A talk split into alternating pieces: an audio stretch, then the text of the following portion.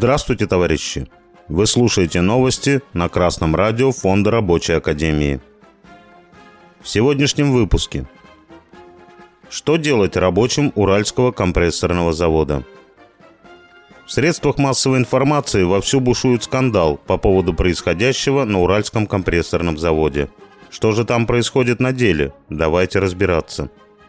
Завод основан в 1933 году, и тогда он назывался «Дормаш» и выпускал дорожную технику. Во время войны на его территории разместились эвакуированные заводы из Смоленска и Воронежа и общими усилиями приступили к выпуску минометного вооружения. В том числе выпускали реактивные установки БМ-13 «Катюши». В 1944 году заводу было поручено освоить производство компрессорных станций АКС для заправки сжатым воздухом самолетов. И в 1945 году завод приступил к серийному производству этих станций – а в 1946 году это стало основной специализацией, и завод получил нынешнее название – Уральский компрессорный завод. Об этом написано на сайте завода и написано с гордостью. До 90-х годов завод успешно работал, выпуская все более и более сложное оборудование, в том числе и оборонного назначения. А потом пришли эффективные собственники. И несмотря на то, что производство всегда имело оплаченный оборонный заказ – с 2020 года компания регулярно отчитывалась об убытках. Об этом легко может узнать каждый на сайте auditit.ru.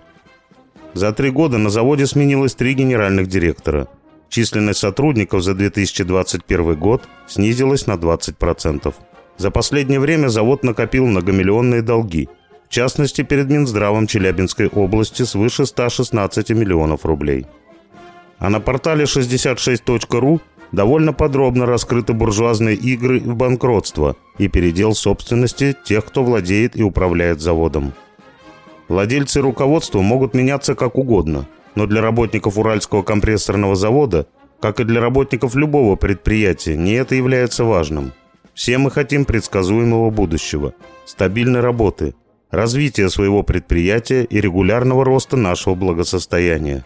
Вот что для нас всех важно сейчас – Сейчас вас, рабочих, пытаются пугать фразами, будто вы своим справедливым требованием соблюдения закона и выплаты зарплаты срываете оборонный заказ.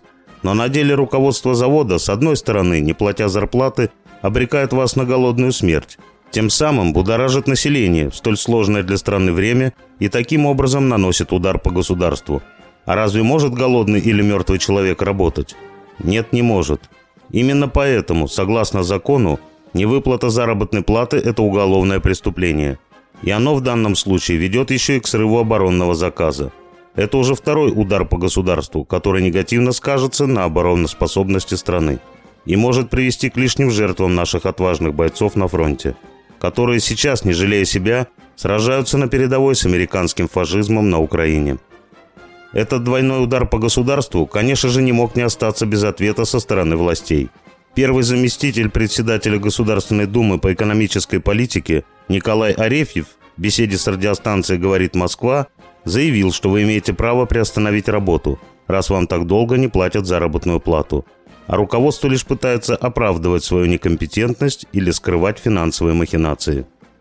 Если собственник злоупотребляет своим правом собственности и действует во вред производству, работникам, обороне страны и государству, то, может, его надо освободить от столь тяжкого для него бремени, с которым он так и не справляется, и национализировать завод. Это, возможно, единственный надежный способ сохранить предприятие и рабочие места. Единственный способ защитить производство, созданное вашими отцами и дедами для вас. Необходимо создать инициативный комитет из числа рабочих и письменно обратиться к руководству страны и области с просьбой о национализации завода – поскольку он в руках неэффективного собственника. Не может завод, выпускающий оборонную продукцию, находиться в частных руках. Их цель – прибыль, а каким путем – неважно.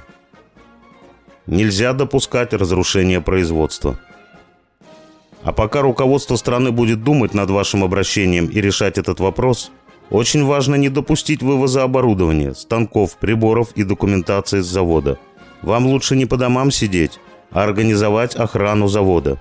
А в процессе всех этих дел составить коллективный договор, который позволит вам, рабочим, участвовать в управлении завода и добиться его подписания. Организованный дружный коллектив способен на это. И тогда будет неважно, кто именно директор завода. Без рабочих он никто. Куда обращаться за помощью в составлении такого договора вы знаете. Фонд Рабочей Академии к членам Рабочей партии России. Пока о заводе говорят только как о месте, где стоит оборудование и станки, которые что-то выпускают. Он – желанная цель для мошенников, наживающихся на разрушении страны. Но если в таком месте есть сплоченный коллектив, который может поставить на место любого собственника, любой враг предпочтет не связываться. Становитесь организованным рабочим классом. У ваших предшественников это получилось. С вами был Беркутов Марк с коммунистическим приветом из Маловишера.